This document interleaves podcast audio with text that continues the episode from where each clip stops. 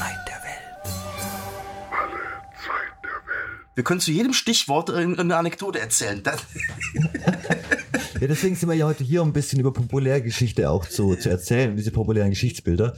Ähm, ich wage noch mal ganz kurz zu Sparta zurückzukommen, äh, weil ich glaube, der Punkt, dass eben Sparta so als dieses, dieses Sinnbild für den Westen der sich verteidigt gegen den Osten. Und in, in 300 wird es eben so dargestellt, als wären die Perser die sklavenhaltende, weintrinkende, haremhaltende Kultur äh, mit, mit diesem androgynen König. Von der, von der South Park-Verarsche ja. Dieser persische ja, ja. König mit den Goldkettchen. Genau, ja, ah, das, okay, die, das ist ah. die Vorlage für den Xerxes. Der Xerxes ah, okay, okay. Ist, ja, ja. Die Griechen werden als die Verteidiger, die ihre Freiheit verteidigen, dargestellt. Die Freiheit aller, die Freiheit aller Europäer gegen dieses persische Großreich, die 300. Das ist so das Bild, das stilisiert und transportiert wird durch den Film und auch durch eigentlich die letzten 100 Jahre Sparta-Rezeption mehr oder weniger, wenn man sich die populären Bilder anguckt. Harte Erziehung der Jungen, äh, Sozialdarwinismus, wurde dann da später drauf projiziert.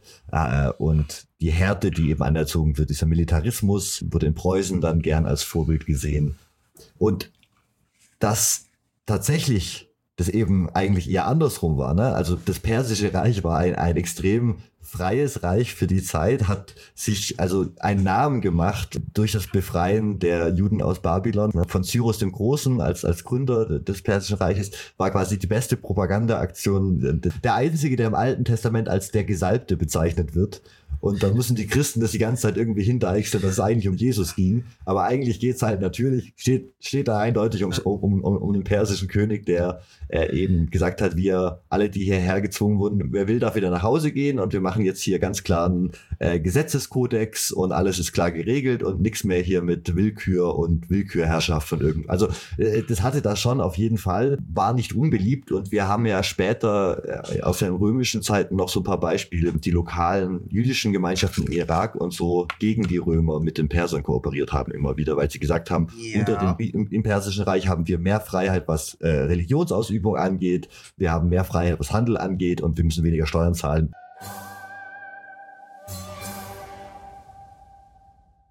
Johannes hier von Alle Zeit der Welt. Das hier ist unser hochmanipulativer Versuch, euch in unser Patreon zu locken. Den Rest der Folge gibt es nämlich diese Woche das erste Mal nur auf Patreon. Da reden ich und Martin noch über eine Stunde weiter über Geschichtsbilder quer durch die Geschichte ein bunter Ritt. Wer sich das anhören will, kann uns ab 3 Euro im Monat auf Patreon unterstützen.